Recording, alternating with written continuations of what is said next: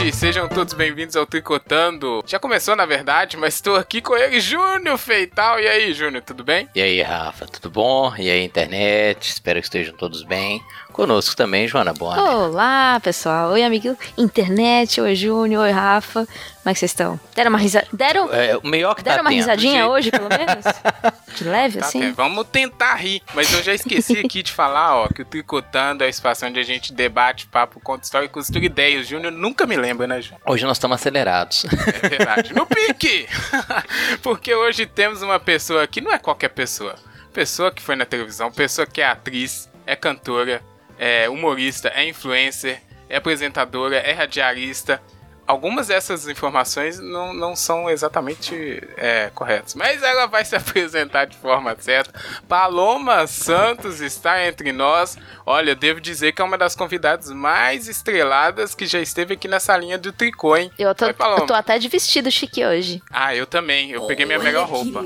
Você também tá de vestido? Bom dia, Brasil. Boa tarde, Itália. Boa noite, Japão. Pra mim é uma honra estar tricotando com vocês, o elenco. E também pra- com os amigos que nos escutam. É, pra mim é uma honra bater um papo, ainda mais em tempos de pandemia. A gente precisa de calor humano, mesmo que seja online. É, sua pesquisa está corretíssima. Eu sou atriz, humorista, redatora, revendedora Avon. Estou à procura de trabalhos que sejam remunerados. Se nada der certo, vou fazer uma tatuagem no Edi, assim como a Anitta fez no OnlyFans. Pronto, falei. Olha essa notícia aí, gente. Pior que é. Bom, fica à vontade, viu, Paloma? Fique mais à vontade, né? A gente incentiva, porque o tricotando Uai, é, é festa e alegria, pelo menos no dia de hoje. A gente vai tentar, né? Eu sou, eu acho a Anitta uma mestra do marketing pessoal, uma pessoa que faz um vídeo tatuando o cu. Qual que é o limite? Pois Não é. há limite. Não tem, né? Não tem limites. Então, Zero. não tem limites, porque o que é uma injeção na testa perto de uma tatuagem no cu não é nada. Nem queremos saber. Ó, antes ainda, vamos é, do nosso debate-papo, que o amigo internet já percebeu que vai ser é, de veras divertido, espero. A gente tem um recadinho aqui da produção que é o que? Esse episódio faz parte da campanha Podcast é Delas 2021. A campanha que invade a podosfera independente do Brasil, incentivando os programas e episódios a convidarem mais mulheres a fazerem parte dessa mídia maravilhosa, que é a mídia do futuro. Dizem que esse é o ano do podcast no Brasil, é em junho. Então, se. Desde 2017, Rafa, fica tranquilo. Mas esse Pô, ano é, é mesmo. isso. Esse ano vem com tudo. Assim, não sei, né, gente? Eu não sou amostragem, porque eu sou uma pessoa de 40 anos de idade. Antes eu tinha vergonha, hoje eu tenho orgulho, porque chega num ponto que você tem que jogar pra cima pra fazer vantagem. E eu daqui a uns dois anos vou começar a falar que eu tenho 50 pra mostrar na cara da sociedade que eu tenho colágeno ainda. Mas voltando aqui, aterrizando. O que que eu tava falando? Ah, tá, podcast. Do podcast. Eu escutava é, os, o Cindy Bicha, porque eu faço parte do Cindy Bicha, então eu gravava, depois eu fazia questão de escutar, Importante. né, na, pra, pra poder dar audiência pra minha própria, né. Mas aí... Exato. Seja a sua própria audiência, diria um e- coach. e- Adota essa estratégia. Exatamente, ó, essa coisa de coach, gostei, vou anotar aqui, lápis na mão, Jesus no coração, seja sua própria audiência. tá, por que que eu tô comentando isso com vocês? Eu escutava um a dois podcasts por, por dia, aí veio a pandemia, a minha rotina é, de comunicadora mudou completamente, a minha rotina, né, de produtora de conteúdo também, e aí pensei-me, Vou fazer meu café da manhã escutando um podcast. Olha, descobri o podcast da Folha. Legal. Olha, gente, não posso mais sair de casa. Oh, vou fazer uma jardinagem. Então vou escutar mais um podcast. Já comecei a escutar o podcast e tem mais da CNN.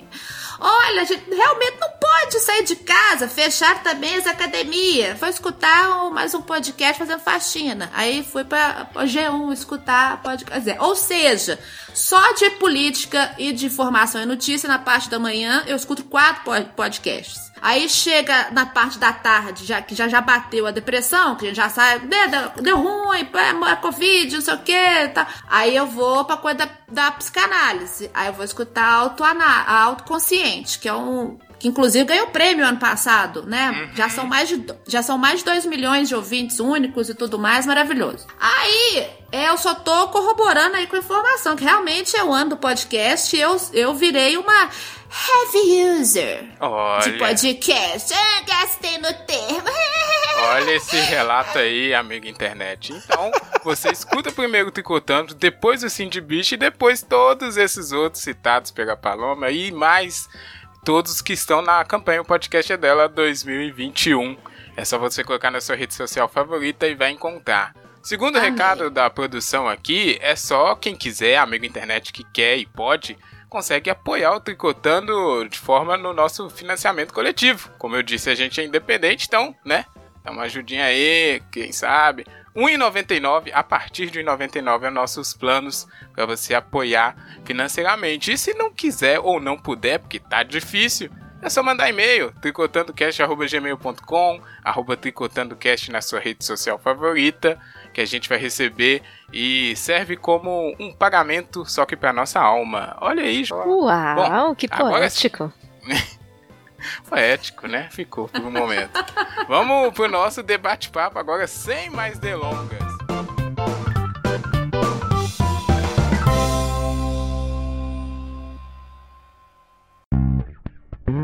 Tri. Tri. Tri. Cotando. Co. Tricotando. Tri. Co. Tricotando. Tricotando. Tricotando. Co.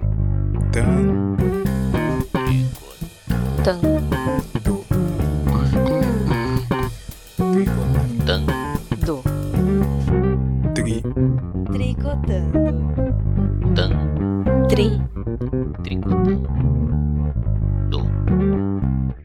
Tricotando.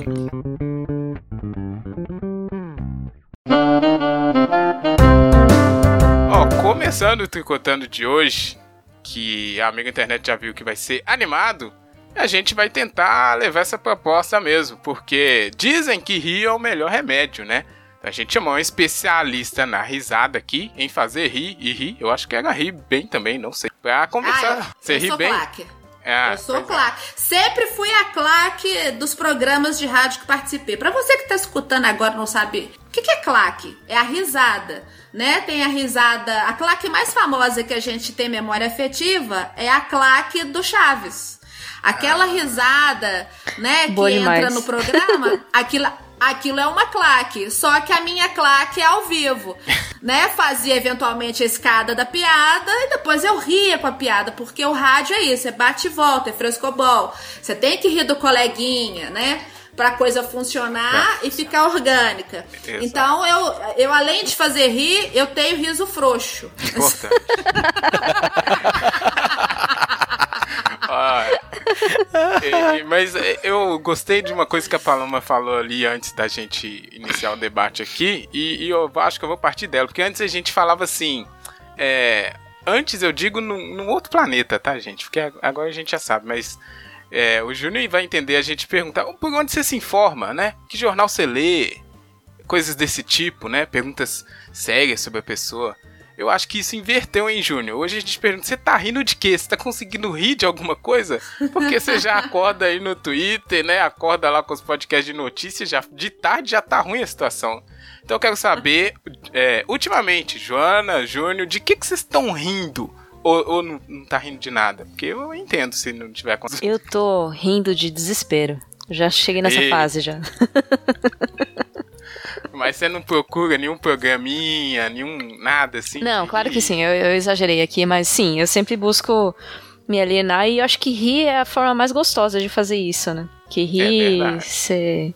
Porque faz bem de verdade você dar risada, assim, fisicamente. O cérebro solta Sim. hormônios e aí a gente fica bem. E Joana, pra gente ainda ter uma vantagem a mais, sabia? Hum. Quando eu falo de colágeno, não é brincadeira, não. Isso é tecnicamente, cientificamente comprovado. Sorrir né, a, o riso, principalmente o nosso abdômen e o nosso rosto, ele rejuvenesce, aumenta a longevidade, porque movimenta a musculatura do rosto, ajuda a manter a elasticidade da pele. Sorrir diminui a intensidade de emoções negativas, como por exemplo, tristeza, é, angústia, além de relaxar o corpo inteiro. Pra você ter noção, quando você tem uma crise de riso muito gostosa, ela consegue, esse riso consegue aliviar o estresse e a tensão Uh, por até 45 minutos. Hoje em dia, no nível de informação, né, de, de bombardeamento é, é, de informações e quase todas negativas que a gente tem durante o dia inteiro, a gente conseguir desopilar, né, essa tristeza, essa angústia com riso, é, é, até brinco, né? Participei de, de um evento ano passado da Unimed, justamente para ter essa pesquisa. E foi, aí a gente chegou à conclusão, eu e o psiquiatra que foi convidado, que realmente rir é uma prescrição médica. Tanto para você esquecer um pouco do que está acontecendo né, no mundo, no país, na nossa cidade, na nossa localidade, quanto para manter a saúde física, né? Porque a gente somatiza. Às vezes você tá bem fisicamente, mas a sua cabeça não tá no lugar, ou vice-versa.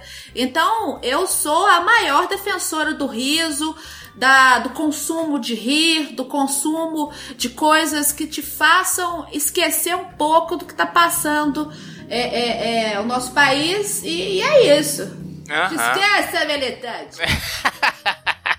Olha aí, ó.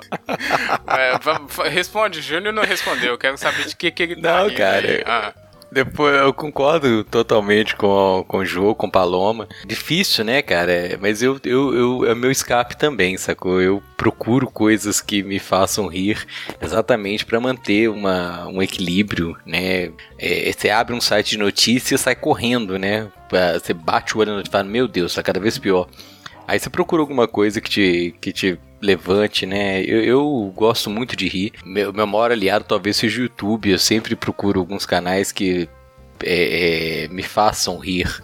Mesmo que seja uma risada nervosa como a Jo. Gente, e, e, a risada da Jo, da Jojo Lockdown, que eu amei esse nome, vou até anotar. Isso aí. Ô, jo, jo, tá jo, lançado, hein? Tá lançado aqui pela Paloma. Quero, quero, gostei.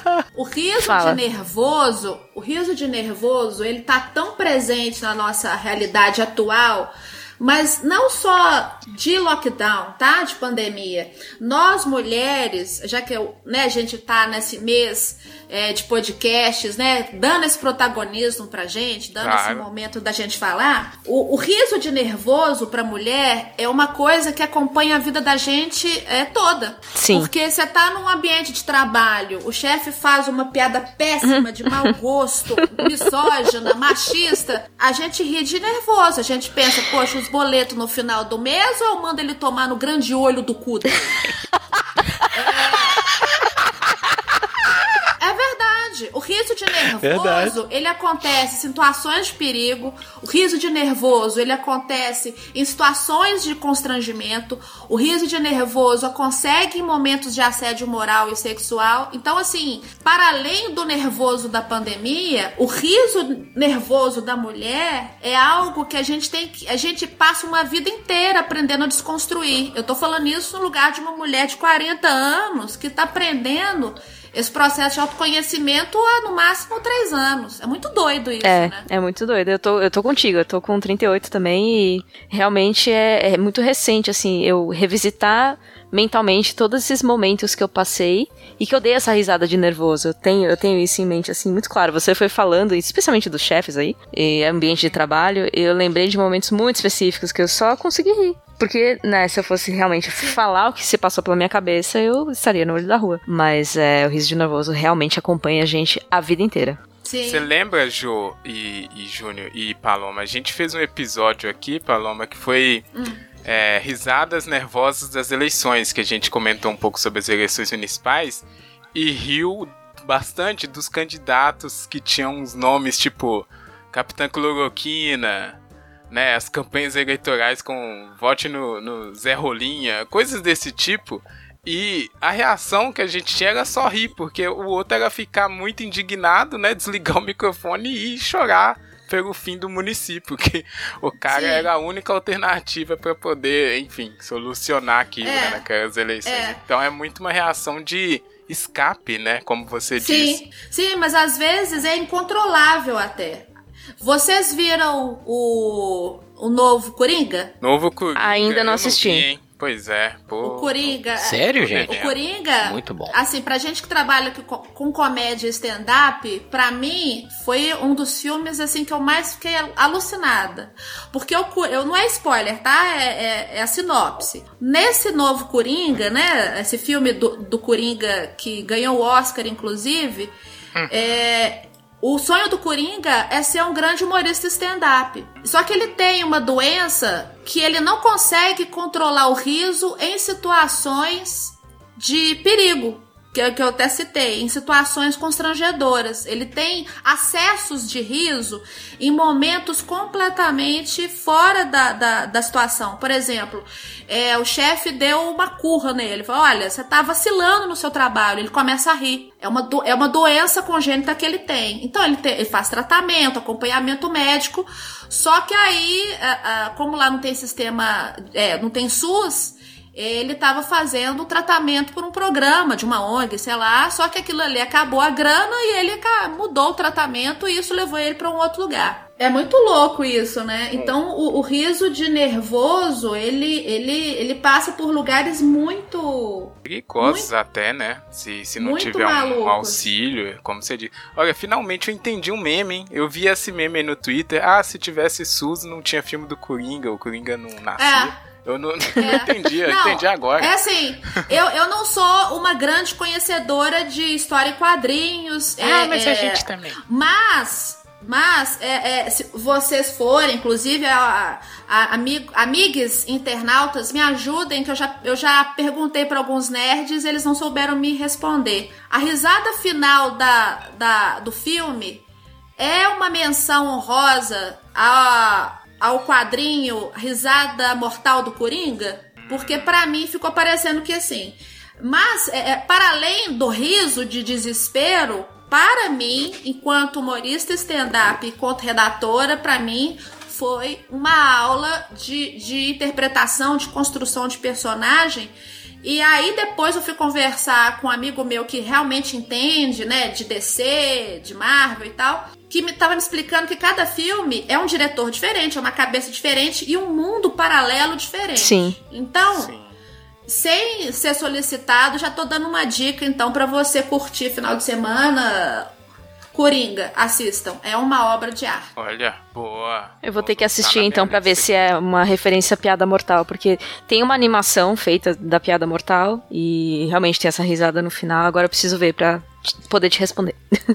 Pra reforçar. Olha ela pagando de nerd, gente. Gente, que Ui. emoção que eu estou. Estou me sentindo um pouco nerd. Vários talentos, né? É, amigo internet também contribua aí enquanto isso, vai mandando. Outra coisa que tá aqui pra gente falar, e aí eu acho que a Paloma pode até contar um pouquinho, é como é que essa, essa, esse último ano, né, mudou tanto no- na questão de fazer rir e de rir das coisas. Porque a gente falou Sim. que atualmente tá complicado, mas já, é, já é de um tempo que tá chegando isso, né? Aconteceu uma coisa ruim ali em 2018, a gente sabe, mas só tá piorando desde então.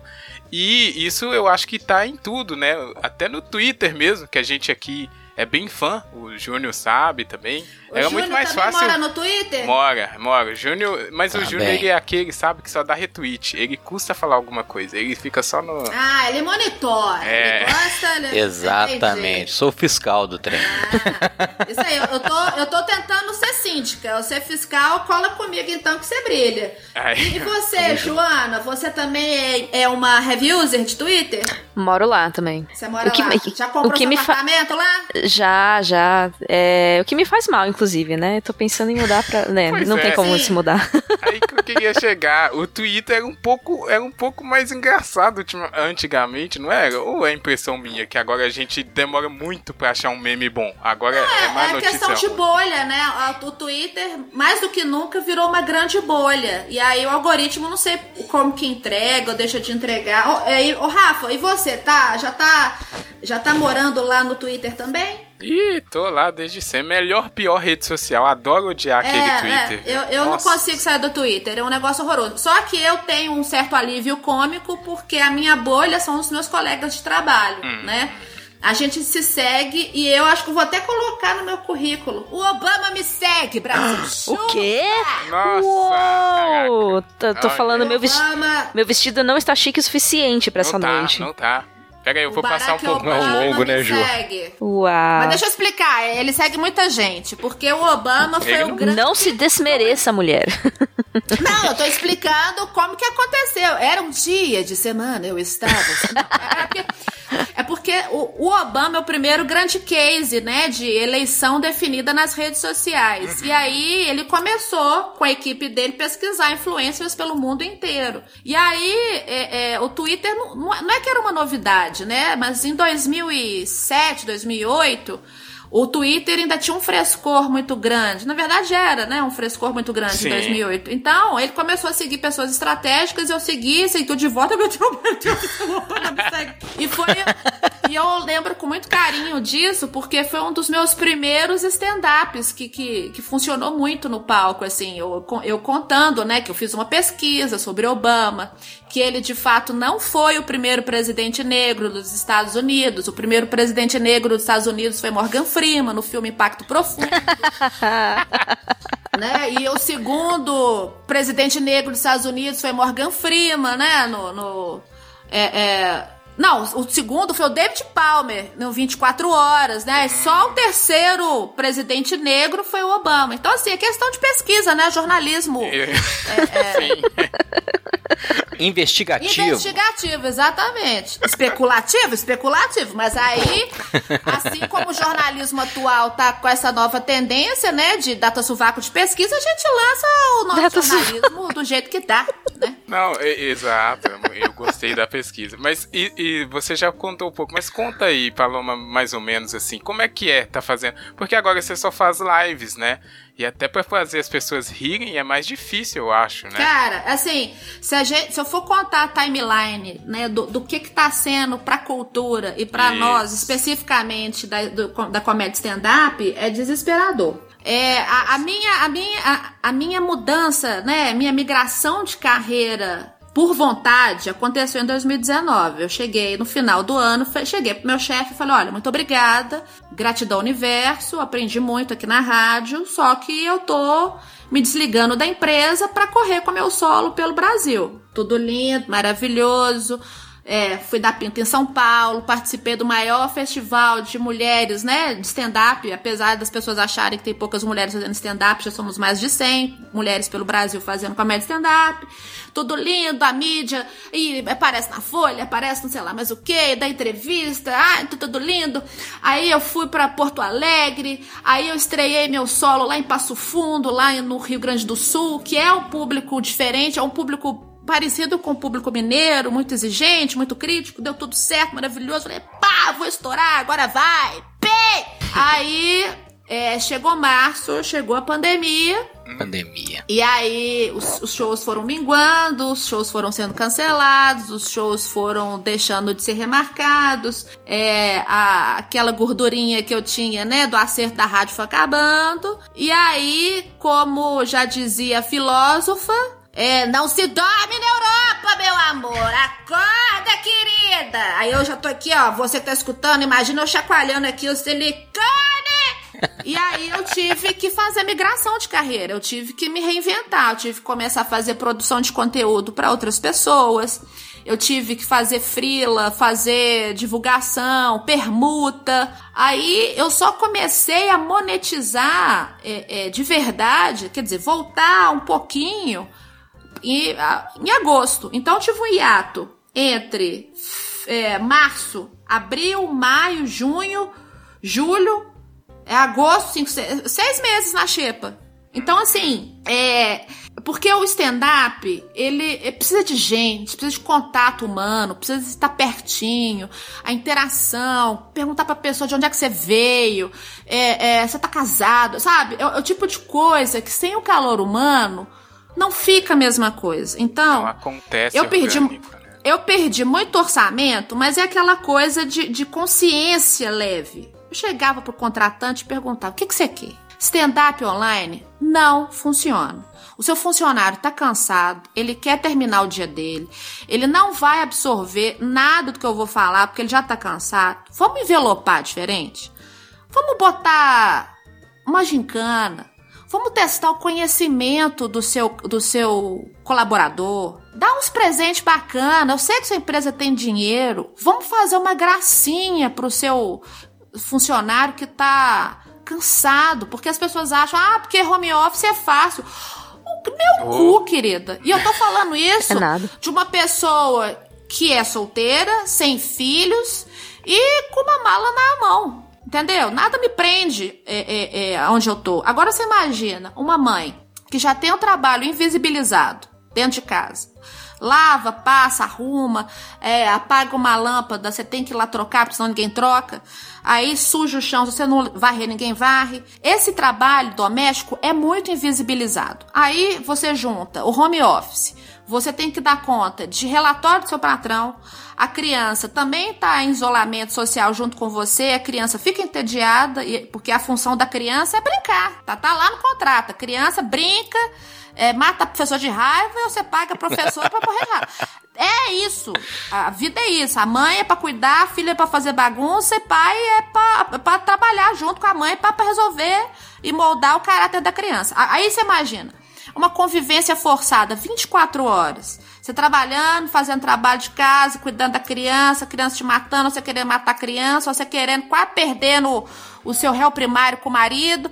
E aí, aí o, o dono da empresa pensa: ah, vou, vou te dar de presente um, um show de stand-up. Meu cu, se eu fosse funcionário da empresa, falava, vai tomar no seu cu, chefe. Me dá participação do lucro. com aquela ideia brilhante Porra, dele, né? É, é Mas é, complicado. é, gente. E, e olha que eu tô falando isso depondo contra o meu material de trabalho, mas é porque como eu cuido muito e preocupo muito com o sucesso e o resultado do que eu faço, eu não vou fazer uma, uma, uma live bosta. Aí o cara coloca lá no, no, no grupo, né, de, de, de, de agências ou de quem indica, né? Ah, mas a Paloma foi uma bosta. Ela ficou fazendo piadoca lá, ninguém ria de nada. É claro! Você não é, sabe. Você... É... você... entende o que eu quero dizer? Que a gente tem Sim. que se reinventar. Se a gente tá numa situação que não tem como ter público, vamos envelopar diferente. Eu vou fazer rir. Por exemplo, eu tô aqui batendo um papo com vocês, já consegui arrancar algumas risadas de vocês, concorda? Porra! Pois é, antes da gente começar a gravar, vocês me passaram um pouco da história, do DNA de vocês. Falei, ah, então vou pra, pra, pra onde que eu vou com vocês? Porque eu acho que tem que ser um casamento, tem que ser uma. É, é, mais que isso, tem que ter uma, uma cumplicidade entre o humorista e quem tá assistindo. Tanto é que vocês falaram: olha, eu vou pro YouTube. Porque a pessoa já sabe o que, que ela quer consumir no humor.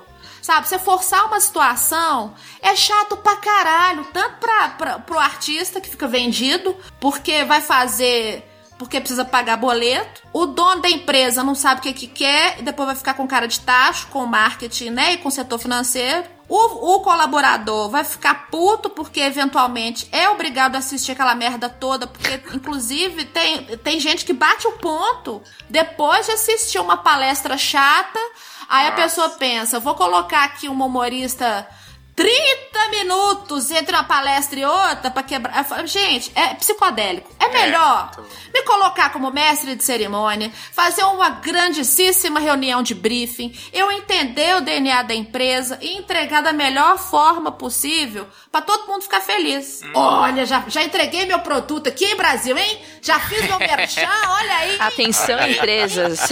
Isso, isso é o que? O profissional, né? oh, mas eu gostei muito que a Paloma falando um negócio, e aí eu acho que o Júnior também pode até complementar, que é esse negócio de reinventar, né? O Júnior deu nessas aulas aí, educação, a Paloma falou um pouquinho antes, tá meio complicado, né? Mas só antes de você complementar, Júnior, porque o humor, né, é quanto mais a gente tá precisando dele, mais difícil ele tá aparecendo, né? Como a Paloma disse, porque ele precisa de uma uma coisa mais orgânica, não pode ser forçada. E quando tenta forçar, não, não ri, né? Não tem muita graça. Não, não funciona. Não, é, ruim para todo mundo. Mas aquela coisa da reinvenção, né? Eu, eu a gente teve que se reinventar para monetizar. E os humoristas, nós humoristas, tivemos que reinventar. Para onde que a gente vai? Redes sociais. Tenho dois grandes amigos, né, que eu admiro muito, dois grandes colegas de trabalho aqui de Belo Horizonte, que bateram um milhão de seguidores no TikTok, porque era a forma que eles tinham de se comunicar. Como é que eu vou fazer meu trabalho se eu não posso ir para o palco? Então, eles começaram a extravasar em forma de esquete, trechos curtos de stand-up, né, quando podia ser presencial, é, sacadas, memes factuais, enfim, eles foram descobrindo qual que era a fórmula que conversava com a sua própria bolha, e o é que, que são dois gênios, né, da atualidade, é o Thiago Souza e o Glauber Cunha, que estão assim, estourando no TikTok. Eu não tenho idade para isso, né? Eu, eu só consegui. eu só consegui estourar um vídeo lá, né? Lá tem um vídeo meu que eu chamo, que eu acabo com os homens. Tem 1 milhão e 600 mil views. Foi o meu ápice, meu auge. Mas eu realmente eu não sei usar direito o TikTok, eu tenho que repensar o meu branding, porque é uma, é uma rede social muito rápida, um negócio assim que é uma sinapse, é uma, jovem, né? é uma, é uma comunicação que é muito jovem. Então, muito realmente. Jovem Ali você tem que ser muito sagaz. E eu, como eu não tenho tempo de parar para fazer uma produção em massa, né? Porque é impressionante, você tem que ter uma assiduidade ali, uma, uma, uma forma, né, muito focada ali no TikTok, realmente não é meu foco atual, mas que eu tenho uma grande admiração pelos meus colegas que se reinventaram e em menos de seis meses conseguir, numa rede social nova, bater um milhão de seguidores e ter vídeos que tem 3, 4, 5 milhões de visualizações, não é pra qualquer um, não, gente. É um negócio que é muito foco, é muita dedicação e muito amor pelo que faz. É, eu concordo muito com o que a Paloma falou, cara. É a dificuldade de você adaptar e, e. Porque quando você começa, se você vacilar, é tão dinâmico, você tá repetindo o que todo mundo tá fazendo, Sim. né? É, é, a novidade, que é o que talvez atraia mais as pessoas e, e você saber usar aquela ferramenta, é, é a questão do time, né? Você tá ali apropriado daquilo muito rápido. É, infelizmente a quantidade de pessoas tentando encontrar essa fórmula, né, Paloma, é muito grande. É, Às eu, vezes mas, você fica está ali atrasado. Mas eu acho que é sensacional, porque é, é assim, diferente de outras áreas, né? Eu não sei qual que é o pensamento das pessoas em relação a isso. Eu acho que a internet ela é muito maravilhosa porque ela é democrática. Porque às vezes a pessoa tá ali no TikTok pra, pra extravasar mesmo, pra fazer as dancinhas. É, é uma brincadeira, inclusive, que ajuda os pais a deixar a criança focada. Mas existem pessoas que trabalham profissionalmente e descobriram no TikTok uma outra forma, né? De se comunicar com a sua bolha de, de, de, de interação. Mas eu acho assim que, que o humor ele é tão é, é, amplo que você pode, inclusive, fazer o meme do meme. E é, eu acho que esse que é o diferencial do TikTok, porque você cria uma métrica e desafia outras pessoas a editorarem o que você fez. Isso é, é, o Zuckerberg não vai conseguir imitar. Tanto é que ele tentou fazer o Reels, Gente, dá até dó do Zuckerberg.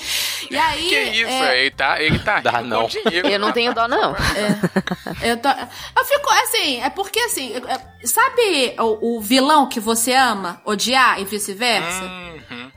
Então, assim, o Zuckerberg, ele é o tipo da pessoa que ele quer, ele vai lá e compra.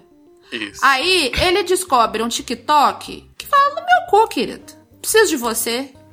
O TikTok se transformou maior do, do que, é, que o Zuckerberg em termos de abrangência, porque o algoritmo deles é aberto. E o Zuckerberg tava com uma proposta ele tava ganhando de WO até um ano e meio atrás. Aí de repente chega uma rede social que bate de frente. O que, que o cara faz? Não consegue comprar copia. Olha a bosta que é o Reels. Pronto, falei.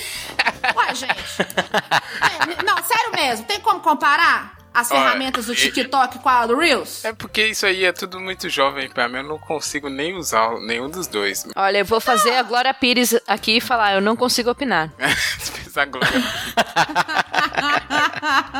É verdade. Ai, ó, Mas- porque olha só, o TikTok, só, só pra concluir, desculpa, gente, é porque eu, eu sou psicodélica, eu vou aprofundando nos Psicodélica? assuntos.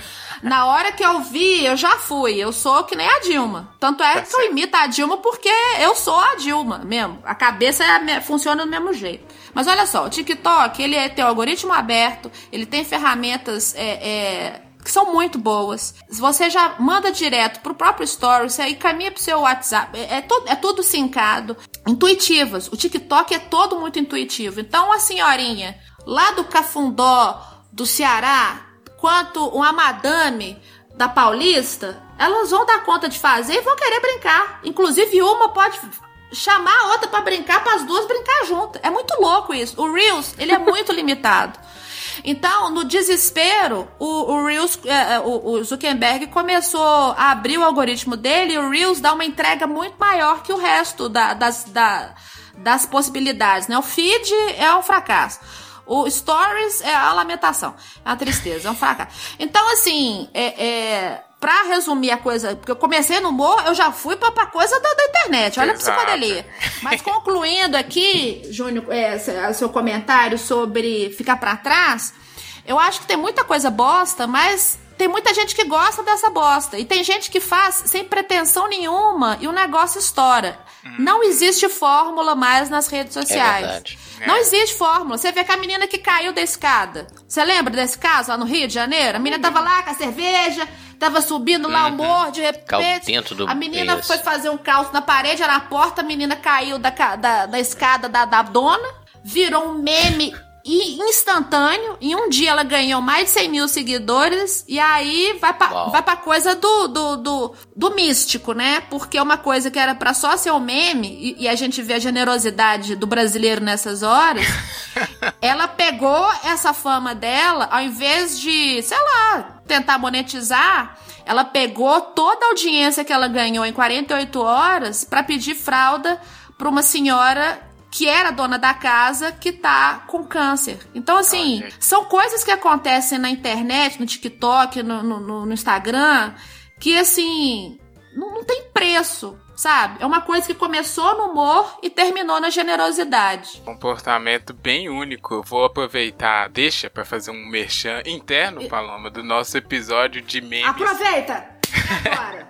com a Dandara, que é uma cientista e pesquisadora de memes, né? Olha só que Aham. coisa. E lá ela explicou esse meio comportamento que você acabou de citar, ao mesmo tempo que é engraçado, mas também é político e é generoso e coisas que a internet é capaz. Mas eu vou fazer aqui também uma reclamação, Júnior, que o TikTok trouxe um uma estrela em ascensão aí, eu digo com muitas aspas e ironia, que é o Zema, hein? Zema no TikTok, hein? Ih. Você o viu isso, Júnior? tremosema, gente! Ah, meu Deus. Ah! não sabia que o Zema tava Aqui. no TikTok, não, cara. Dica: tem um grande humorista, um grande imitador de Belo Horizonte chamado Daniel Gert, Daniel G-E-R-T-H, se não me engano, que imita o cremosema. E hoje ele lançou um vídeo. Pera aí, gente. Pera aí, gente. É. É, é...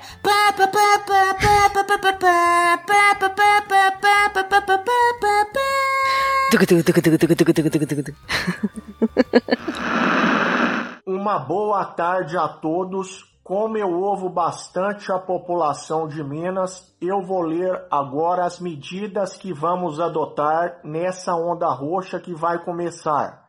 A partir de hoje, deu 8 horas da noite, vai todo mundo para dentro de casa. Não pode mais ficar do lado de fora. O fígado com passa a ser considerado alimento essencial para fortalecer a imunidade. E por último, e não menos importante, agora só vai poder sair de casa para comprar coisas essenciais, tipo pão de queijo, goiabada cascão, cafezinho, máscara e queijo. Ai, gente, maravilhoso. Ô, Daniel É Gert, bom. sigam esse gato garoto no Instagram, porque realmente as imitações dele são geniais. E ele imita o Kalil também, gente. É muito engraçado. Se vocês tiverem saco, eu mostro também daqui a pouco. Eu acho que é ele que faz o, o Zema num, num, canal do YouTube que eu acompanho, que eu gosto muito, que é o Tomate Cru. Ah, o Tomate Cru é do Paulo, é, Diego Matias, Paulo Araújo, acho que são esses dois. O Diego Matias, o Paulo Araújo já fiz show com ele, muito legal. É, né? Mas eu não sei se eles fazem imitação, não. Muito o, bom. E é muito doido, porque o Paulo teve uma sacada de gênio. Ele não é mineiro, mas ele descobriu que as pessoas adoram saber o, sobre o sotaque mineiro. Então ele cria cenários e situações que só mineiro faz e fala. Uhum. Então ele conseguiu viralizar muita coisa nesse sentido. Então é, é, isso é muito interessante, gente. Esse, esse, esse, tricotando tinha que ter um tricotando humor, um, um, um spin-off só para falar sobre humor, gente, porque eu empolgo com o assunto e vou falando dos colegas, o que cada um tá fazendo. Mas tá aqui a dica, ó, tomate cru é com o, tá? tomatecru.com.br com os queridões Diego Matias e Paulo Araújo. Mas, mas, o Bruno Berg sempre tá lá, ele sempre participa. É porque o Bruno Berg, fico... é, é, inclusive eu e o Bruno Berg, nós começamos aqui em Minas Gerais quando era tudo mato, né? Há, há, 13, há, 13, há 13 anos atrás, eu, ele, Edgar Quintanilha, Gabriel Freitas, Arthur Ottoni e Ranieri Lima, a gente criou o primeiro coletivo de comédia stand-up, que chamava Queijo Comédia Cachaça. Mas o Berg, ele assumiu a curadoria de um comedy club aqui em Belo Horizonte, que é o BH Comedy, e é produtor também de, de grandes humoristas. Ele que traz a galera, né, que já tem renome aqui para Belo Horizonte, além de ser humorista stand-up. Então, eventualmente você vai vê-lo é, é, chamando ou recebendo o microfone do Paulo, porque eles têm uma noite de teste, que é o Desculpa, estamos testando né? Que é o, é o, são esses shows, né? Com o microfone aberto para os humoristas testarem novo material. Boa, então, vamos notar aqui. Ó, voltando aqui então para nossa nossos pontos aqui, eu, eu vou puxar mais mais um ou mais dois, não sei ainda, depende de quanto a gente for falar ainda, mas é, sobre o humor em si, em tudo, e ainda mais nesses dias no contemporâneo, né, como o pessoal gosta de dizer. A primeira coisa que eu queria saber do pessoal e da Paloma também, que tá sempre na área, porque a gente tá precisando muito de rir, né? É cada vez mais desesperador você não conseguir dar um sorriso sincero ao longo do dia. Mas a uhum. gente tá se irritando muito com aquele cara que tá rindo à toa. Porque se ele tá rindo à toa, ele não tá entendendo o que, que tá acontecendo no Brasil, né? Não é pra motivo de rir à toa, o famoso bobo alegre, né, Júnior? A gente tem um problema com esses good vibes, Tilelê. Te irrita esse pessoal? Cara, me irrita muito. Mas, apesar de acreditar, alguém tá já falou, rir, não sei não quem. É, não é um contradição? Cara, rir é revolucionário, cara. O humor, ele, ele, ele faz esse contraponto necessário, sacou? Diante da, de uma realidade tétrica, eu acho que rir é, eu conseguir rir é, é, é, é importante, sacou? Não o riso, é, como você falou, né? O bobo alegre, o cara que vê positividade em excesso, que você sabe que me irrita profundamente. eu sei, eu, eu de propósito. eu odeio, é, eu odeio, mas, cara, rir é importante, sabe? Eu acho que você conseguir rir no meio do, do caos, assim, é, te dá uma liberdade, sabe? De, e, e, e como a, a própria Paloma falou, te faz bem, né? É, tá difícil, mas é importante e necessário para mim. Você, Jô, Xuxa contra o Baixo Astral, é isso mesmo? Então, que eu tava lembrando da música que diz que rir é bom, mas rir de, de tudo é desespero, né? Grande frejá. Hum, então. É, eu, eu não. Tem, tem um pessoal que eu, não, eu acho que encontra refúgio na risada. E não necessariamente a pessoa acha de fato engraçado. Ou ela não tá entendendo nada do que tá, do que tá acontecendo ao redor. Ou ela. Sei lá, já tacou foda-se. É, eu, é o eu caos, né? isso. É, é, é até uma pergunta meio boba assim, mas eu gostei do que a Paloma falou em algum momento ali de gargalhada sincera, uma gargalhada daquelas que dói a barriga, né? Que a pessoa começa a chorar, porque essas eu acho que estão cada vez, pelo menos aqui para mim, estão tá super raras. Para mim Não tá sei se eu tô, tô fazendo coisa errada. Você também, Sim. Jô? Tá, tá super raro para mim. Eu tive uma desses dias, eu agora não, eu, eu passei o, o esse tempo todo da gravação inteira tentando lembrar qual que foi o estopim, porque eu tive uma crise de riso dia desses e eu não consigo lembrar eu queria voltar para esse sentimento. Mas é impossível, porque crise de riso, normalmente, quando dá, é alguma, é algum parafuso que soltou e aí. ah, cara, eu lembro a última que eu tive. Hum. Fale, compartilhe. É um outro cara que. É, é um outro cara que eu acompanho assim pelo, pelo YouTube, que é o Thiago Ventura.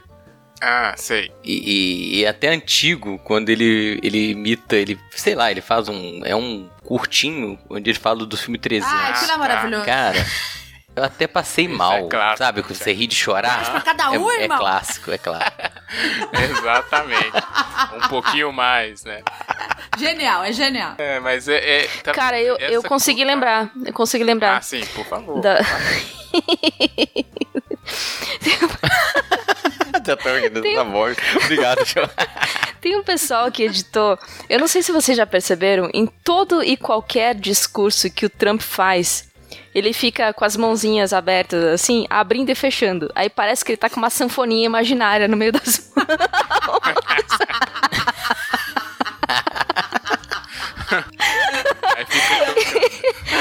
E aí o pessoal colocou não só a imagem da sanfona, mas o sonzinho também. Cara. Tá vendo? Tá, tá custando aparecer esse tipo de meme, né? Eu vou falar o meu aqui rapidão e eu vou pedir pra Paloma falar também. E se ela já conseguiu, nesse meio tempo de pandemia, fazer as pessoas passarem mal de rir, né? Também. Mas o meu, sabe uma coisa boba, mas eu, eu tá sendo uma salvação assim quando eu tenho uns minutinhos livres. Inclusive, vou dar a dica aqui pra todo mundo: você vai na Netflix é, e coloca lá o programa que se chama Nailed It, ou Mandou Bem em português, que é uma competição de fazer bolo de confeiteiros, só que são pessoas que não sabem fazer bolo. Cara, é muito bom, porque os caras tentam fazer uns bolos enfeitados, né, com carinha e torres, e é um negócio. Eu não sei se vocês já viram, mas é, é- nossa, é maravilhoso. Uma das coisas que tá me fazendo Tá chorar de rir aqui. ultimamente, assim. Gente, como que, como que não é o Boulos que apresenta esse programa? Nossa, é amor de maravilhoso. Você já viu o programa? É engraçado demais, Não, adoro. Mas já anotei aqui, Neildo. Ah, Mandou cara. bem. Antes, antes da Paloma responder, ela me fez rir esses dias também. É, Quando eu fui stalkear ela, eu caí na risada. Aliás, eu vou aqui perguntar. Eu não sei se você é tipo mágico que não pode revelar os segredos por trás dos truques. Mas eu vi um, um stand-up seu, é, aquele que Homem é Sonso, e tem uma hora que o microfone dá uma falhadinha e você reativa o microfone. Aquilo foi improviso? Lógico. Cara, um eu jeito. chorei de rir com aquilo. Pra quem não entendeu a situação, é porque assim, eu tava inclusive no BH Comedy, né? Que é o comedy club que o Bruno Berg é, é curador. E aí eu tava abrindo o show da Bruna Luiz. E aí, em um determinado momento, eu tava. Nem sei o que, que eu tava falando. E aí me parece que o, o- a pilha do microfone tava fraca. E quando você usa microfone sem fio, quando a, a, a pilha fica fraca, a, a- dá interferência e aí é, é, o microfone para de funcionar. E aí, aí eu tava no meio. Ô, gente, eu ia dar punch na hora. Eu tava terminando o setup. Aí eu falei, porra. Aí, pra não perder a piada, eu, eu fi- fingi que tava batendo a punheta pro microfone, dei um beijo, e aí ele voltou a funcionar. Foi espetacular, cara. Parecia que tinha sido é, combinado com o pessoal do som. E porque foi tão Não. natural. foi muito bom. Não, mas isso, isso é. São anos, né, de, de, de experiência no palco, porque várias vezes já deu problema no microfone, já teve heckler, né, que é o termo técnico da pessoa que atrapalha a piada. É, é, gente. Tem um treinamento com Gifu do stand-up no bar, né? Que você tá lutando contra o garçom que tá tentando ah, pegar o, o, a- o pedido na mesa, o liquidificador batendo na hora do seu show, você tá brigando com o bêbado que bate palma antes da hora. Então, assim, você tem anos.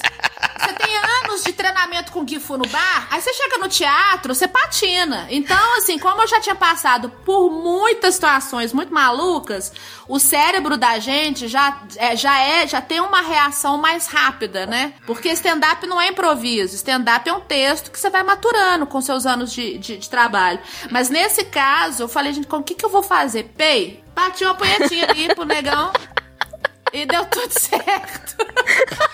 Uma salva de palmas profissional aqui. Caraca. é aquela coisa. Digamos que eu não vou passar fome, né? Se, se alguma coisa der errado na minha carreira, entendeu?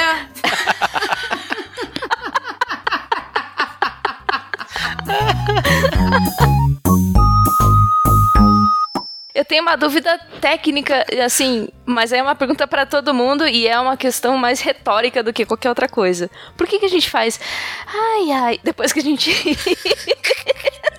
É um alívio.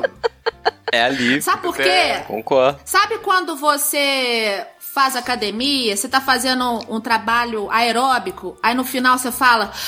"Ah", sabe? É verdade. É a mesma coisa. Rir gasta muita energia, rir cansa. Por isso que você, é, é, quando você vê um especial de humor na, na Netflix ou em qualquer lugar, você vê que o humorista se dedica a fazer uma hora de pau dentro, literalmente, né? Porque stand-up é setup punchline, né? A gente, dependendo do humorista, você consegue fazer punch a cada meio minuto, um minuto e meio e tal. Então, aquele, aquela coisa que eu falei com vocês, né? Que o abdômen e o rosto estão movendo vários músculos e você tá projetando, respirando, o seu diafragma tá sendo exercitado, você, o seu cérebro está sendo acionado várias vezes, né, citocina, que é tanto de, de, de hormônio. E além disso, quando a piada é inteligente e você tem que buscar no seu cérebro uma referência para assimilar a punchline, aquilo ali você também tá gastando energia. Então, depois de uma hora rindo, você fica cansado. E é, um- e- é uma exaustão maravilhosa, porque você já exercitou o seu cérebro, o seu rosto, o seu abdômen. Então, assim, pra você que tá escutando a gente, você é amiga, internauta, que às vezes é mal-humorado, não gosta de humor, tente fazer o exercício de riso pra você gastar caloria. Olha que sucesso, gente. Você ativa o colágeno, você faz abdominal, você faz um, tra- um trabalho de trato respiratório, né? Porque você tá brincando aqui com a sua trequinha. Então, assim, é muito benefício que o riso dá pra gente. Então, Nossa. essa pergunta sua, Jona, é sensacional, porque esse. Ai, ai. alívio, além, de, realmente. além de ser um, além de ser o corpo ai, relaxando, isso é, é- esse ai, é na verdade o músculo relaxando. Então, isso é melhor que qualquer alprazolam de um miligrama. Inclusive, daqui a pouco eu vou tomar. Mas é, é- é melhor que é isso, tá? Eu vou, eu vou até anotar aqui, pode virar aspas aí pra vocês divulgarem o programa. Ó, o ai ai que a Jojo Lockdown falou, ai, na verdade, é um grande alprazolam. Chico Xavier. Vou nem ousar responder depois dessa. Ó, mais uma aqui antes da gente se encaminhar pro, pro arremate final, que é quando a gente fecha esse tricô. Mas vou fazer uma pergunta importante, tem que, tem que fazer, tá aqui. Vou fingir que eu sou um jornalista sério. Paloma, qual o limite do. Não, brincadeira, é outra pergunta. Não, pode mandar que eu aguento. Não, não, não, essa, essa. Mata no peito, mata no peito, é, Paloma. Mas eu, Manda na testa que eu aguento. Qual, qual que é a pergunta? Não era essa. Essa é só pra não tentar, Olha pra você ser ver como- engraçado também. Olha, né? olha pra você ver o, o quanto que essa pergunta ativa o cortisol do humorista. Pois é. A pessoa já entra em modo de ataque, né? A pessoa, nada! Eu aguento! Capa dentro, irmão. Mano, Baixa, baixa até Dercy Gonçalves. Porra, cara! Porra! Uma puta que pariu! Ah, cara, porra! De novo isso, No né? limite do humor, cara. Porra, já morri, cara. Ah, puta que pariu! Porra! Calma, não é essa. Essa é limite, cara. A porra! Ah, da puta pariu! A porra! Nossa senhora. Ah, não, não Eu cheguei a ver a Dercy Gonçalves com a mãozinha assim. A porra. É. Olha, saudades desse, né? É, mas é um pouco ceguinha mesmo. É, nesse, nesse mundo aí de absurdos, né? Que, que tá todos os dias, né? Que a gente vê frases que é- deveriam ser piadas, mas estão sendo ditas por pessoas que não são humoristas. É, é mais difícil fazer rir, porque se a gente já tá com dificuldade, aí você vê um humor que não tá onde deveria, é pior ainda, né? É, e aí eu vou trazer o maravilhoso exemplo dos melhores programas que eu sei que é, a, o pessoal da internet, né, paga pau, como sempre. Meu termômetro é o Twitter, é claro. É o choque de cultura, né? Porque a realidade é, ela se faz uma linha muito esquisita, muito tênue ali com o humor dos pilotos, né? Que eu adoro. É, são claramente atores. é o assim, melhor comentário, né? Apesar... Mas a realidade tá muito comentário. absurda também, né, Paulo? A, apesar de não consumir o, o choque de cultura, hum. é, eu tenho uma grande admiração por cada um individualmente, porque eles são grandes redatores. Eles estão envolvidos nos melhores e maiores programas de humor de televisão, de, de, de cinema e tudo mais. Então, é, sabendo um pouco do, do, histórico de cada um deles, eu acho que eles têm um humor muito rebuscado às vezes. Porque ironia e sarcasmo são ferramentas de humor que nem todo mundo tem cognição para assimilar. Vocês já assistiram o Big Bang Theory? Sim. Sim, sim. O exemplo clássico é o, é o Sheldon. Apesar dele ser um gênio, ter um QI acima da média, como ele é um nerd, sem leitura, né, é, é, interpessoal, e isso é uma coisa que muita gente tem problema, inclusive, com isso, né? É, ele não sabe quando a pessoa está sendo irônica e às vezes ele não, não tem a menor ideia do que, que seja sarcasmo. Então. É, é, às é, vezes é. também, aqui um parênteses, é importante citar que às vezes a pessoa tem algum. Pode ser algum maneira divergência, por exemplo, tem muitas teorias que dizem que o Sheldon é autista. E por isso que ele não, não pega sarcasmo. Fechei parênteses. Desculpa quebrar o é, clima. Pode... mas pode ser, porque eu sei que eu... o espectro de autismo o espectro de autismo é um negócio, assim, que é o mistério da fé, assim, né? Eu não sou especialista para assimilar, mas faz sim, sentido sim. essa teoria.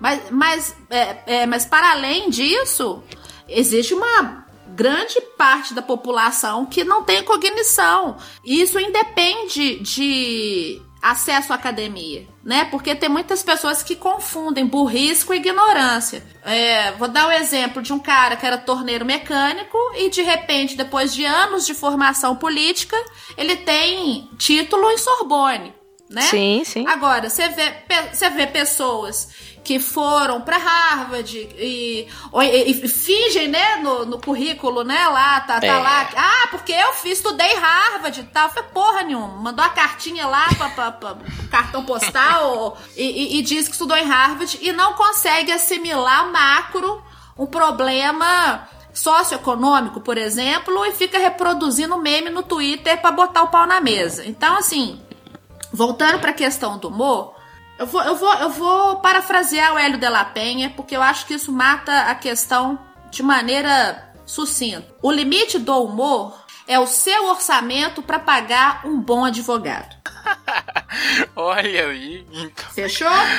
Muito Boa. inteligente esse ponto, né? Tá vendo? É verdade, faz. Ah, é, mas eu quero deixar um parêntese aqui, porque realmente tem pessoas que mascaram preconceito com piada. E aí, é só pra dar a minha opinião pessoal de humorista sobre o limite do humor, é, a, é um limite pessoal. Por exemplo, eu, Paloma, fiz uma piada, sustento essa piada. Depois, segura a onda dessa piada. Porque quando você vê um cara que já tem é, é, muita expressão e faz uma piada muito bosta, Aí depois ele fala: Ah, mas veja bem, é só uma piada. Só que tudo aquilo que ele carregou com a piada vai ter um peso diferente e ele vai ter que ser homem suficiente ou vai ter que ser mulher suficiente para sustentar ou então pedir desculpa e vida que segue. Porque é, é, você sempre usar a, o argumento que, ah, eu sou humorista, foi só uma piada dependendo da, do contexto, não vai ser só uma piada. Você está fazendo um posicionamento político com piada, porque o humor político, inclusive para mim, é um dos melhores que tem, são salutares. Mas, mas também né, tem a outra ponta da questão, né? Essa tríade. Não é porque eu tenho um não é porque eu tenho um posicionamento político divergente de um colega de trabalho que eu vou que eu vou desconstruí-lo porque eu não concordo com a visão dele. Por exemplo, eu tenho consciência de classe, eu sou uma pessoa de esquerda, eu sei que eu sou proletário, eu sei que eu só tenho a minha força de trabalho para monetizar. Eu não sou rica, eu não tenho os meios de produção. Olha, de esquerda, militante! Olha aí, pronto. Mas, mas lumenas à parte, como eu tenho, como eu tenho consciência de classe, é, é, eu sei que a minha ferramenta ela pode atingir uma abrangência muito grande. A minha Dilma, se você, ah, né, lógico, vocês não vão saber disso, obviamente, é, já tem muitos anos que eu não que eu não imito a Dilma diariamente na rádio. A Dilma era completamente psicodélica, eu não passava pano. Eu ia, eu ia com a Dilma para uns lugares, assim, que até Deus duvida. Eventualmente, mandava uma mensagem subliminar? Mandava. Mas eu batia e soprava. Porque eu acho que o humor tem que ter isso. Se você ficar só batendo palma pra uma imitação política, por exemplo, isso deixa de ser humor pra ser uma outra coisa, assessoria de imprensa que eu também não tô é, é, é, julgando. Eu sou, a, estou apenas analisando tecnicamente que você tem que bater e assoprar. E acho, e, e acho que essa, né, essa tríade, eu acho que conclui pelo menos um pouco, né, dessa polêmica que eu, que já nem é polêmica, mas... Ô, Paloma, ah. eu, eu tenho amigos, assim, que... É, amigo, né, a gente perde a, é o amigo, mas não perde a piada, né? Uhum. A gente debocha do, do infortúnio do coleguinha tripudia, na verdade. Mas eu acho que tem um limite, sabe? Assim, não, não querendo estabelecer um limite, mas é, o cara faz uma piada errada, que ele, pô, falei, mas não devia ter falado. Ele desculpa, beleza. O problema é o cara que é recorrente, Sim. é o que você falou. Ele usa o, o, uma situação social, ou até pior, né, de gênero, como ferramenta e, e e persevera naquilo, sacou? Isso me irrita pra caralho. É, é porque, como o brasileiro tem algumas fórmulas que funcionam mais é, do que outras, é, a coisa do limite do humor fica muito subjetiva. Porque a gente foi condicionado a, a consumir humor com claque, né? É, é, deu exemplo clássico que é o Chaves, que é um programa de humor, é, é, um, é humor é, malemolente, humor é, família, mas que tem a claque, porque assim. É, é essa coisa da claque, ela veio da cultura americana para ajudar a, a, audiência a saber a hora do riso. Isso é muito louco, né? E aí é uma técnica muito antiga, mas que para TV aberta funciona muito bem, porque era, uma, era um veículo, né? A televisão, né? Era, é até hoje, mas naquela época era o único veículo, né? De, de comunicação de massa acessível. Então, a claque era muito fundamental. Hoje já, já existem outros estilos, né? O Montgomery, que eu, não, eu, nunca consigo falar é, de forma clara, né? Mock, mock documentary. Eu nunca consigo falar, ainda mais essa hora que eu já tô há 12 horas trabalhando, então dá uma, dá uma... Mas vocês entenderam, né? Que é o documentário mock, né? Mocking uhum. dog, né? Daquele documentário zoado. Isso. Não tem claque. Aquilo ali tudo é no sarcasmo, na ironia. Pra mim é uma... Pegar, pegou, e quem né? pegar, pegou. E tem gente que acha que é sério. É, tem gente que acha que é sério. gente, por Deus do céu, quando eu fazia a Dilma na rádio, é, tinha gente que acreditava que era Dilma mesmo, mandava e-mail reclamando, falando um absurdo que essa mulher tá falando ar. Tipo, entendeu? Tem gente que não consegue assimilar. E vocês já ouviram falar numa série chamada The Office? Opa. Sim. É uma aula, é uma aula, porque aquilo é um formato relativamente novo. É muito novo, né? Se você for olhar temporalmente, né? É muito novo. É uhum. É, uma, é uma, uma coisa, assim, que nem todo mundo assimila. Lógico que tem a barreira da linguagem, né? Tem muita referência americana. Eu assisti a versão americana. Eu nunca achei a versão britânica para assistir. A, a original do Rick Gervais, né? Mas é, é, The Office, é, é Brooklyn Nine, é, é, Parks of Recreation. Parks and Recreation. De, depois, é. é de, depois, depois de The Office, a coisa abriu portas para um monte de, de, de, né, de séries nesse mesmo formato, que é sensacional. Então, é, é, não sei pra onde é que eu tô indo com esse papo, mas eu, eu sei que o negócio é a claque, tá? Então, assim, ah, lembrei, é porque é muito subjetivo o que que é, o que que é uma piada, o que que te ofende, o que que não te ofende, porque o termo mimimi, para mim, é muito pior do que o, o, o, termo é, limite do humor. Porque o mimimi é a sua dor. A minha dor é ofensa. Você entende o que eu quero dizer? É muito subjetivo. E aí a gente chegar nesse meio termo, às vezes, é muito difícil porque a gente tá muito polarizado. Eu, por exemplo, aconteceu isso comigo no Twitter. Eu tava divulgando o funk do MC Fiote, porque eu fiquei encantada, porque tudo que é música preta dançante eu sou apaixonada. Eu sempre defendi funk antes de ser modinha defender funk. E aí o menino me faz a paródia da vacina, bumbum tantã, né? Vacina no bumbum tantã. Fiquei super empolgada quando saiu, né, o vídeo oficial do, do Condizilo. Instituto. E aí vem o cara. O problema é que o português não ajudou muito. É. Ah, que legal. Por que, que você não divulga, então, uma, um vídeo dele vacinando? Né? Eu, eu tinha entendido, interpretado na hora, né, da, da, da cólera que o cara tava divulgando uma fake news, desqualificando o menino, falando que ele tava furando a fila da, da vacina. Porque foi, o vídeo foi lançado justamente na, na semana em que estavam mostrando filho dos prefeitos, prefeito, tudo furando fila, né, da, da, da, prioridade da vacina. Eu fiquei puta, falei que é um absurdo, é um absurdo. Fui irônica com ele, uai, eu não tenho obrigação de saber, manda pra gente aí o vídeo pra nós ver e tal. Na verdade, o cara tava colaborando, né? Corroborando com minha, com minha alegria de ter um funk falando do, da vacina. Só que como o português não tava legal, eu levei pro lado pessoal e achei que o cara tava desqualificando o menino. Aí depois eu fui. Não, eu fui, fiz questão, não, vou pedir perdão pro cara. Você tá certo, eu tô errado, eu tô nervosa, eu tô raivosa, sabe? Porque a gente não tá conseguindo mais fazer o exercício do perdão e da. E da e de, de, assumir, olha, não tá legal isso, não tá, tá. E eu fiz questão de deixar lá no feed para todo mundo ver, até para dar o um exemplo, de falar, olha, desculpa, eu interpretei errado, achei que você tava indo numa bad vibe de desqualificar o menino e eu tomei as dores. Aí ele falou, é, não, tá tudo coisa. certo, tamo junto e é isso mesmo é, e tal. Mas... Não, tá vendo? E, e, e, olha só, e eu nem, nem queria que vocês começassem a falar do limite do humor, que ia longe. Mas é, eu achei legal, e aqui eu vou puxar, Paloma, o nosso último quadro, que é o arremate final, porque a gente tricotou uma peça maravilhosa. Não, mas foi aqui. uma manta, uma manta Nossa, daquelas bonitas pra... de vó botar no sofá. Não é? De vó. Nossa senhora, isso aqui é para guardar com carinho, viu? Mas o arremate aqui a gente faz a, a conclusão final, né, do trabalhinho e fala tudo o que ficou na cabeça ou o que faltou falar. E eu vou pegar desse ponto aí que a Paloma trouxe, porque eu acho que tá tudo interligado e principalmente essa parte do humor, porque o humor é, como foi dito por ela muito bem que vive disso, né, e é atuante especialista nessa área. É, o humor ele depende de alguns refinamentos, né? E a gente já falou aqui em muitos podcasts tricotando que o, a comunicação, o bom senso, tá muito difícil de ser encontrado no Twitter ou em qualquer rede social é, por conta desses, né, enfim, avatares e todos esses mecanismos de comunicação que a gente criou.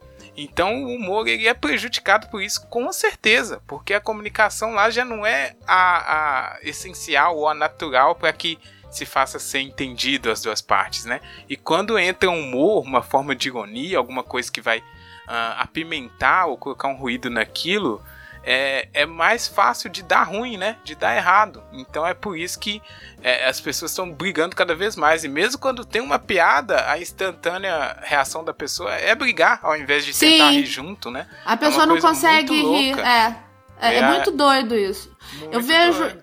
Eu vejo isso muito. É, é, muito interessante o que você está falando, porque isso é bem nítido. Vou dar um exemplo. Um exemplo. Um exemplo. A nova novela da Rede Record. É, Não tem dar, problema, pode continuar. Vou dar um exemplo. Inclusive, a pessoa fala problema, ela tem dois problemas. Opa. É, um exemplo de redes sociais, que isso acontece muito. É a, a, a rede social do Hélio de la Penha. Porque a geração millennial, né, que tem 20 e poucos anos, não lembra, não tem memória afetiva com a, a, a humor político que o Cacete e Planeta fazia na década de 90. Porque eles batiam em absolutamente todo mundo. Uhum. Então, quando o Lapenha bota no feed dele uma piada batendo no Bolsonaro, é um show de horrores. Ah, porque, sei lá o quê, é mito, papapá. Aí, quando ele bate em alguma figura política da esquerda, ah, você é demais, que saudade do cacete caceta. Aquilo que era humor. Porra, cara. É, eu assistia, cara. Eu era vivo. Olha, Porra. Ah, era maravilhoso. Aquele ali não tinha limite, cara. Aquele não era censura. Aquele era maravilhoso. Então, assim, é, é, as pessoas não conseguem mais é, é, tá difícil. Lógico que consegue, né? Vou refazer a, a, a frase. As pessoas estão com muita dificuldade de fazer um riso coletivo pelo humor. Se a pessoa faz uma leitura que aquilo é uma piada com um personagem político ao qual ela apoia ou admira, a pessoa freia o riso. Entende? Então, assim. E é... o ambiente, né, Paulo? O ambiente o, é, é, aquilo que ambiente. você disse também. Mas é muito, é muito doido, porque eu tento ao máximo seguir pessoas que não. Que não pensam, é, que não têm a mesma identificação política que eu, justamente para eu não ficar numa bolha de pensamento. É muito doido, porque o Guilherme Fiuza me segue, ele me deu uma entrevista na 98, um tempo atrás. Fiz a minha imitação da Dilma para ele, ele ficou louco e começou a me seguir no Twitter. É um cara que é de direita mesmo. O cara é um personagem, é, é ele é um influenciador de direita mesmo e, e, e, e vai para um lugar às vezes que eu não, não, não tem como assimilar, mas eu faço questão de seguir. Eu comprei o livro dele, né? O, o Reino do Oprimido. É Reino do Oprimido? É, é, é, é assim, é, ele contando a história do, do, do Lula, mas ficção. Uhum. O livro é bom? Então, mas é uma pessoa que eu criei admiração, que foi o mesmo cara que escreveu Meu Nome Não É Johnny. Então, assim, é, é o cara que, que, tem um pensamento completamente antagônico ao meu, mas que Sim. conseguimos ter uma admiração. E, e, como a minha Dilma é psicodélica, eventualmente ele divulga, ele retuita. Aí, aí meu algoritmo vai para outro lugar. Aí eu chego numa mostragem de pessoas que não concordam com a Dilma, que não são de esquerda, mas conseguem rir porque uma pessoa de direita retuitou. Olha que doido isso. A, a, até isso, até por influencia, isso. Influencia, né? Influencia. É Se uma pessoa de direita divulga, é porque ele tá pautando. Olha, isso aqui pode, você pode rir que isso é engraçado. Muito louco é. isso, né? E, e também, só para voltar nesse ambiente virtual mesmo, uma última coisa que eu queria falar é que faz falta muito a presença, como você falou no início, né? A risada, quando ela é compartilhada presencialmente, é, é muito melhor você rir junto com a pessoa e você rir dela. É contagiante, é um é vírus. É outra coisa. É, é um vírus do bem. Fala aí, é um Júnior. é um vírus do bem. Manda o seu arremate aí final sobre tudo isso que a gente tricotou. Não, eu, eu tô. Vou procurar a Dilma da, Como da assim você não ouviu até hoje? Mandei você stalkear. Eu vi uma, uma vez, mas eu. Não, eu vi um, uma parte, assim, porque fanzaço da Dilma, né, cara? Mas eu consigo rir da Dilma, entendeu? Sem debochar e sem Sim. É, é, mas é isso. É, é, isso mas vale é tanto pro é humor isso, quanto para qualquer obra que você consome e você consegue você consegue olhar para aquilo e falar, não, tá, isso daqui não é muito legal, isso daqui é bacana e tal. E conseguir gostar do total, mesmo com todos os defeitos. E você consegue dar risada daquilo. Cara, é, é, você rir das coisas que você faça, sabe? Sim. Assim, Sim. caraca, eu mandei mal, vacilei, e, mas não é criar um ódio da situação e você conseguir rir. Eu acho que rir é cada vez mais necessário. Eu acho que é difícil, né? A gente tá passando momentos complicados, às vezes fica até meio ofensivo você, você rir, mas rir é necessário, né? A Paloma indicou aí os benefícios, a saúde do riso, mas é, é o melhor benefício para mim é na alma mesmo. Eu acho que a gente fica, torna, a gente fica leve fica. quando a gente consegue rir da situação é, e não entrar num círculo de, de tristeza, entendeu? Rir de algumas situações é, pode ser até macabro, assim, né? Mas é, é, você conseguir enxergar um ponto positivo é o que tá faltando pra Posso gente, dar... né? A gente tá muito triste. É, não, eu te interrompi? Claro. Não. Não. Não, eu queria dar um para casa para vocês e para grande audiência de vocês. Pode ser? É um para casa bem legal. Vocês vão, quando vocês tiverem um tempinho, pega aquela caixa de fotos de mil anos atrás. Caixa de foto do seu aniversário de 12 anos foto de aniversário da sua avó, 1900. Pega aquelas fotos, sabe? Que elas que eram. É, é, os jovens não devem saber disso, mas antigamente a gente tinha que levar na loja para revelar o oh, filme, para chegar em casa, ver o que, que deu certo e o que, que borrou. E Pega eram 24 fotos. fotos pro evento inteiro. 20. 24, 36 se você fosse da classe média alta. Exato. É. Rico, você tinha 48 poses. Caríssimo, era um negócio muito caro. Então, pega essas fotos e ria de você mesmo. Veja o quanto você melhorou, o tanto que você já passou desde aquela época até hoje. Ria, junte com seus familiares, fala: olha, lembra daquela festa quando a gente caiu e riu pra caramba? Ô, gente esse tipo de exercício da, da memória afetiva, de reunir os parentes, de refazer é, amizades, ou até mesmo de lembrar de amores antigos, ou até mesmo lembrar que fulano tá te devendo 50 cruzeiros reais, sei lá. Vai de cada um. É um exercício maravilhoso para a gente não se levar tão a sério. A gente vê que, por mais que a gente esteja passando pela maior crise humanitária de todos os tempos, é possível se refazer. Por que, que eu tô falando isso? Não tenho a menor ideia, mas eu fui tocada. Gente, mas que bonito, foi bonito, pô. Fui tocada pela, pela, pelo dom do, do, do, da, da revelação do humor da igreja lesbiteriana, glória a Deus, aleluia. Amém. É, Amém. Todo mundo já arrematou? Todo mundo já arrematou? Porque eu queria arrematar com a Dilma. Ah, vai lá, Ju, você É tem minha, alguma vai. final Ah, aí antes da nossa. Jojo Lockdown. O Jojo Lockdown. É, não, é só que, assim, procurem motivos pra rir. é, procurem coisas que te façam rir, coisas que te, que te façam se sentir bem. Assistam a Paloma no YouTube, porque ela faz rir mesmo. Eu não tenho canal, mas. Eu, não, mas vai tem os vídeos soltos lá, tem os vídeos soltos lá, eu te vi lá. Tem? Tem, Ai, uai. meu, deu confusão aí. Os outros monetizando em cima do meu trabalho. É verdade. O sistema não comprime, desquece a Denúncia. verdade. é. E, e é isso, gente. Deem risada, mas não, não ri de tudo também, não, porque aí você fica. Você soa meio estranho. Boa, Agora sim, agora. É, atenção, produção. É, Bota a trilha. arruma os microfones aí, é, não, calma. Pronunciamento, hein? Sete da noite em Brasília.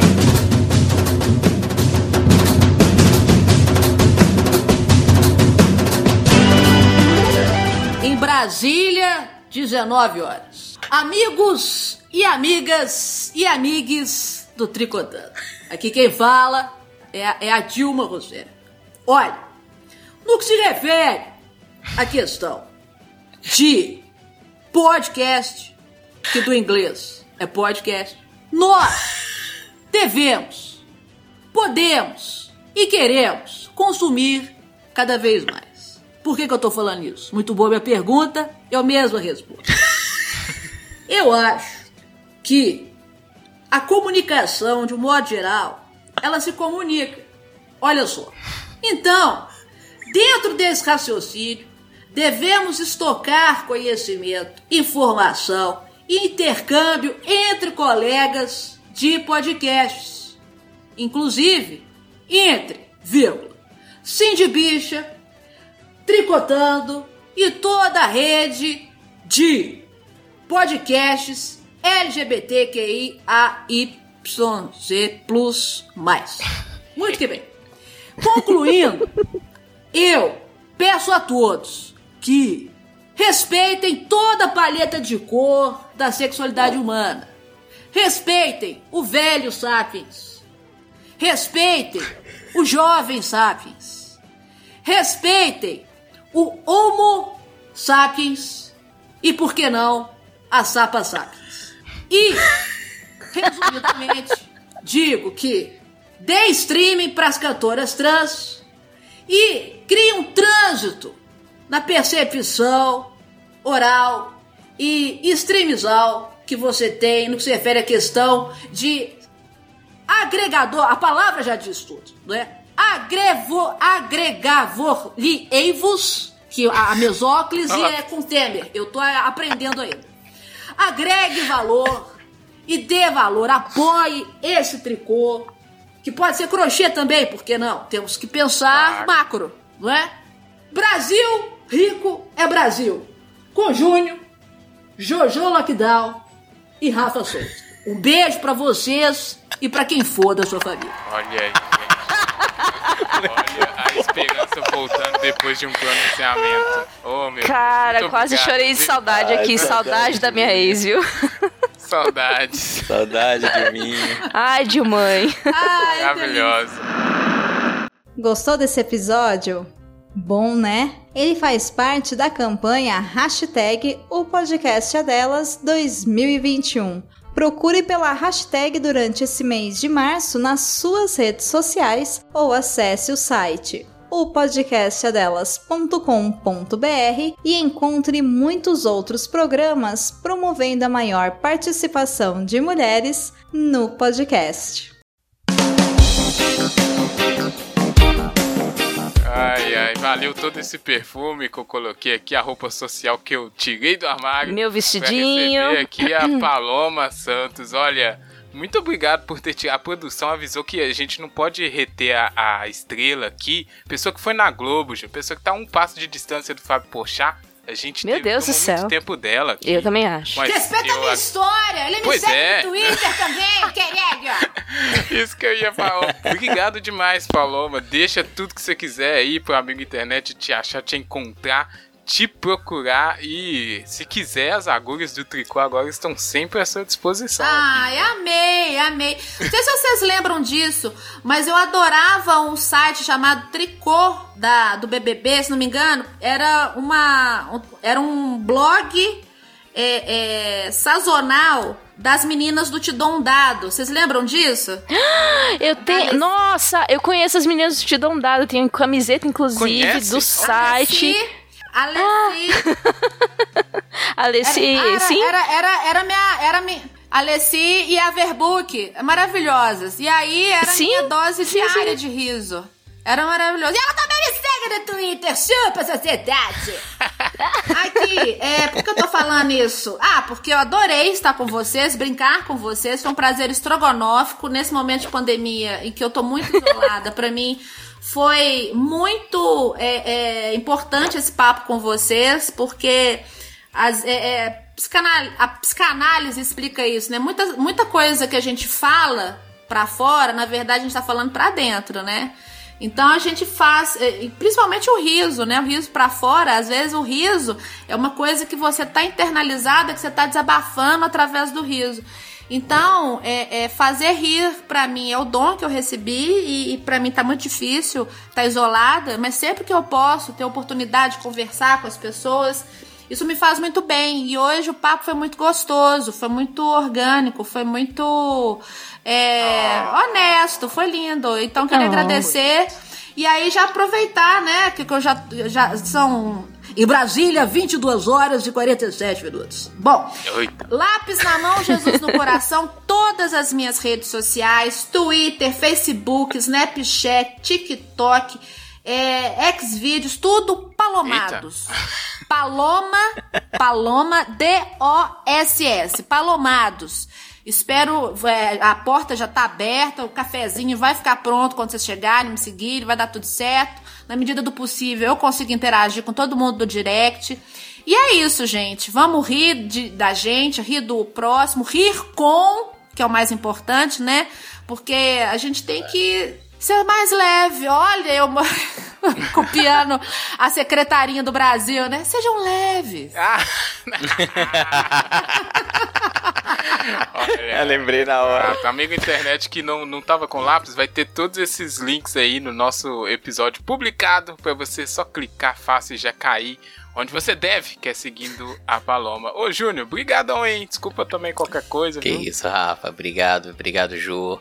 Paloma, muito bom te conhecer. Foi, foi muito bom mesmo. Obrigado. Obrigada. Eu. Lockdown, que nasceu hoje. Valeu demais. Opa, obrigada, obrigada, gente. Brigadaço, Paloma. Amei conversar com você, interagir com você. Volte sempre, por favor. Obrigada. Ah, vocês falaram que tem que indicar uma música, né? Pois é, eu ia chamar agora. Amigo internet está convocado a mandar e-mails e comentários sobre esse episódio e a gente vai encerrar com a indicação musical de Paloma, que a produção sempre pede para nossa convidado, convidado e convidado deixar aqui como encerramento desse tricô maravilhoso que foi. Por favor, Paloma. Ah, eu quero indicar uma música minha, pode? Ou é contra as regras? Olha, eu não sabia. Ah, A pessoa é cantora É também, é, paródia. muito talento. É, é Caraca. paródia. Não, É mas pode. Como a gente cunhou o nome de guerra da Joana, Jojo Lockdown, eu lembrei que eu fiz uma paródia da Jojo é, Todinho. Eu fiz a Jojo Dolinho. a música é. Que porre foi esse? Que porre foi esse que eu tô um bagaço? Que porre foi esse? Que porre foi esse que eu tô um bagaço? Então tá em algum lugar. Eu não sei onde é que tá isso, não. E eu não subi isso no YouTube. Eu vou. A, a produção vai achar e vai deixar aí pro amigo internet a indicação também. Agora sim, agora vamos nos despedir para deixar também a Paloma descansar, fazer o sono de beleza dela e o nosso também. Obrigado, hein, amigo internet. Aquele abraço, até semana que vem. Tchau! Tchau!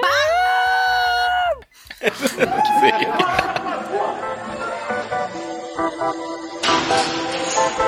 porre foi esse? Que porre foi esse que eu tô um bagaço? Que porre foi esse?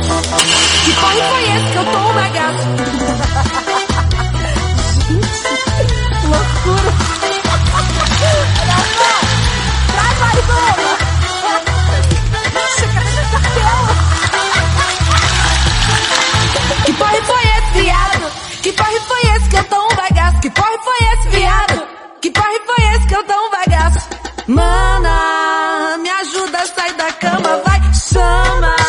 O salmo que eu tô na lama foi cana, catuaba e muita vai, mana. Da onde saiu tanta virita? Gente, igual bebi demais. Que chapa a gente chapa, quer pira a gente pira.